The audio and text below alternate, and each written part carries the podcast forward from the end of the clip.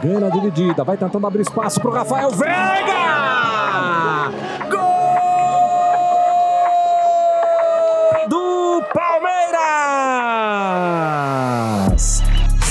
Pessoal, tudo bem? Chegando com mais um episódio do nosso podcast Alô Palestra Pode Chegar. Depois de mais uma vitória do Palmeiras, teremos o nosso pós-jogo de Palmeiras 2, Chapecoense 0. Antes, lembrando sempre de fazer o convite para vocês seguirem a gente nas redes sociais, arroba Alô Palestra Pode, e a nossa chave Pix, alopalestra.gmail.com. Fiquem à vontade, caso queiram e puderem contribuir. Então, galera, sem perder tempo, vamos falar de Palmeiras?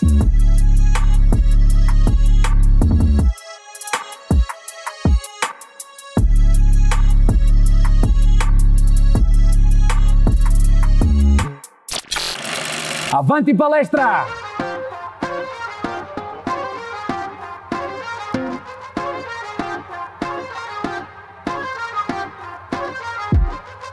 É isso, sejam bem-vindos a mais um episódio aqui do nosso podcast Alô Palestra Pode Chegar no pós-jogo de Palmeiras 2, Chapecoense 0, duelo acontecendo em Chapecó neste sábado. Um jogo protocolar, né? O Palmeiras teve aí uma formação diferente, né? O Abel Ferreira teve problemas para a escalação da equipe, colocou de volta o Felipe Melo no lugar do Danilo que estava contundido, o Patrick de Paula jogou na vaga do Zé Rafael e o Luiz Adriano foi o titular depois de muito tempo ausente, né? Voltou a balançar as redes três meses é, depois ele volta a marcar justamente contra a Chapecoense, que foi a vítima do último gol dele antes dessa seca, desse jejum de gols.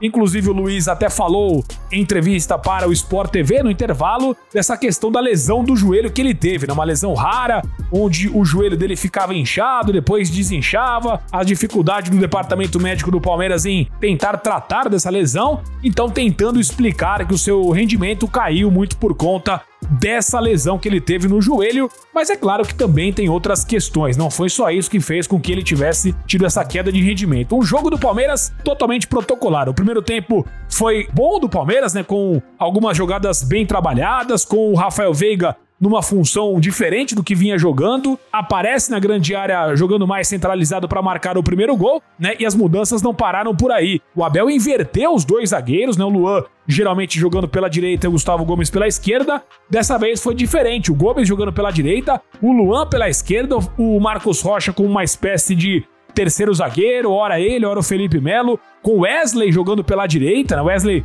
para quem não se recorda, fez o gol contra o Flamengo jogando para a esquerda, trazendo a bola para dentro e finalizando. Dessa vez ele jogou de uma forma diferente. Enfim, o Abel testou algumas coisas, fez algumas modificações e nós tivemos um primeiro tempo do Palmeiras muito bom, assim, um bom, é, muito bom, talvez seja exagero, tá? Mas um primeiro tempo de boas jogadas construídas com o Dudu, né, um pouco mais caindo pela esquerda, como costumeiramente jogou boa parte da sua carreira foi o responsável por algumas jogadas criadas pelo Verdão e dessa forma o Palmeiras constrói o primeiro gol com Wesley pela direita, trazendo a bola para o meio e servindo o Rafael Veiga a bater pro gol. No segundo gol, o Dudu serve o Rafael Veiga que entra na grande área, bate cruzado, a zaga desvia e o Piquerez, com uma espécie de ponta esquerda, tá lá dentro para finalizar e o Luiz Adriano aproveita para marcar o segundo gol da equipe do Palmeiras. Eu acho que fundamentalmente esse jogo contra a Chapecoense serviu para isso, serviu para tentar dá a confiança de volta ao Luiz Adriano, um jogador que tem o que entregar para o Palmeiras, ele tem qualidade, tem experiência, pode ajudar, mas é claro que precisa começar a voltar a jogar bem. E talvez esse gol aí contra a Chapecoense possa é, dar a confiança que ele tem, é, que ele esteja precisando nesse momento. Na segunda etapa, gente, o Abel fez uma salada. Fez uma salada, né? Trocou o Wesley pelo Renan, deixando o time com três zagueiros e o Piquerez aberto, sem meio campo. O Matheus Fernandes entrou sem ritmo. O Gabriel Menino entrou pela direita, também totalmente sem, sem ritmo. O Gabriel Menino é um jogador que perdeu muito a qualidade. Né? O Gabriel, até a intensidade do jogo mesmo, o Gabriel Menino perdeu. Né? Uma, uma questão que o palmeirense tem que lamentar, né? Porque foi um jogador que surgiu muito bem, mas parece que não vive essa boa fase, não foi bem na Olimpíada, né? Jogou muito pouco. E tem tido uma dificuldade enorme para readquirir aquela, aquela forma de jogar, né? Aquela confiança. E eu não sei se ele subiu para a cabeça o sucesso, mas não tem sido aquele jogador que o palmeirense conheceu, né? Quando ele subiu para a equipe do Palmeiras. E o segundo tempo, então, foi basicamente esperar o tempo passar, né? Sofreu um pouco ali a Chapecoense tentando criar jogada. O Abel até depois tentou mudar, colocou o Gomes de zagueiro, voltou com o Gabriel Menino pro. É, Gomes de lateral direito, voltou o Gabriel Menino pro meio campo. Cara, o segundo tempo do Palmeiras foi uma salada. Não sei se o Abel tá procurando alguma formação diferente para terça-feira para tentar parar o ataque do Atlético Mineiro, né? Que deve vir com Hulk, com Diego Costa, com jogadores tanto de velocidade quanto de presença diária. Então o Abel fez alguns testes imaginando aí para a sequência dessas duas partidas importantíssimas contra a equipe do Atlético. Então o palmeirense que está ouvindo a gente agora, resultado protocolar serviu mesmo para trazer os três pontos de Chapecó e aí sim tentar ainda continuar na briga contra o Flamengo e contra o próprio Atlético. Né? O Palmeiras segue aí a sua caminhada no Campeonato Brasileiro, se mantém na segunda colocação e vai tentar também se manter assim até o final, é, já que na Libertadores é difícil garantir uma classificação, então é importante sempre se manter no topo do Campeonato Brasileiro. Vamos aguardar, vamos aguardar porque é né, uma semana muito importante, um jogo decisivo contra o Atlético Mineiro no Allianz Parque. Não acho que a parada vai ser decisiva nessa terça-feira, acho que tem muita coisa para acontecer. Né? A primeira perna dessa fase é, semifinal será nessa terça-feira e vamos trazer o material completo essa semana com esses dois grandes jogos que finalmente chegaram. Né? Palmeiras e Atlético já sabem que vão duelar já há muito tempo. Palmeiras com algumas semanas para trabalhar, o Abel aí tendo tempo, claro que também pensando nessa partida diante do Atlético. Vamos ver